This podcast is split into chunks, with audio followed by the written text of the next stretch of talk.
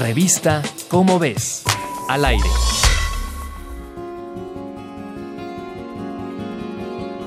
Una pregunta recurrente es, ¿de dónde venimos?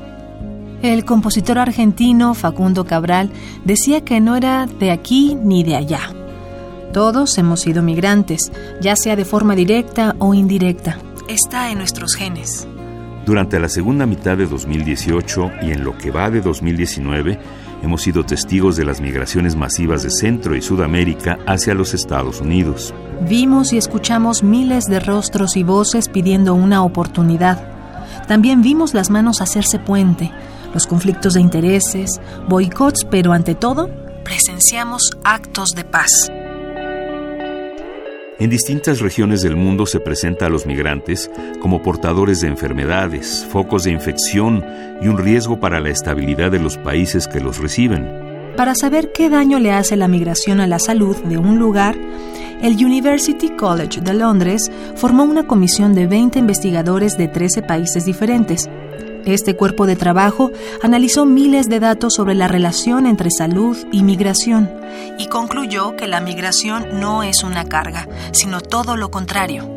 El estudio analizó tasas de mortalidad de más de 15 millones de migrantes de 92 países y encontró que los migrantes son más resistentes a enfermedades que afectan a quienes viven en países desarrollados, como trastornos cardiovasculares, digestivos, enfermedades nerviosas, respiratorias e incluso mentales. El riesgo de transmisión de infecciones sí es más elevado en las comunidades de migrantes, pero es insignificante en las poblaciones de acogida con las que tienen poco contacto.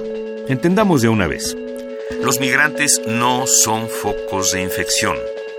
El movimiento del ganado a través de las fronteras trae consigo más riesgos que un grupo de personas.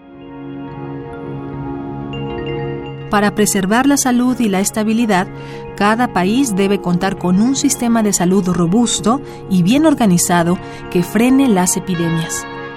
Cabe destacar que solo el 3.4% de la población mundial cruza fronteras internacionales. Los países de ingresos altos son los que reciben mayor cantidad de migrantes. Y escucha bien, en estas economías avanzadas, por cada 1% de migrantes adultos que llega a trabajar, aumenta el Producto Interno Bruto hasta un 2%. La migración contribuye a la distribución de la riqueza global.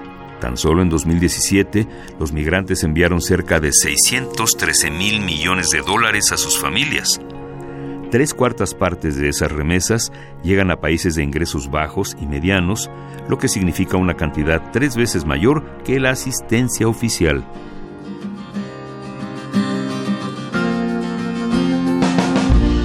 Las y los migrantes constituyen una fuerza laboral indispensable.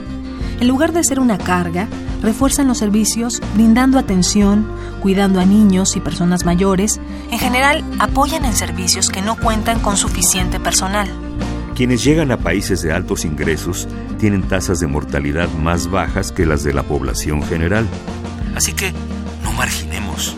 La discriminación y la violencia desgasta la salud emocional y física de los migrantes. Así que movámonos. Exijamos a nuestros gobiernos la regulación del trato migratorio, porque necesitamos manos para construir el bienestar. Migraciones, comunidades y culturas podrás encontrarlas en tu revista Cómo ves. Búscala en tu puesto de revistas y lleva contigo las maravillas del mundo. Revista Cómo ves. Al aire.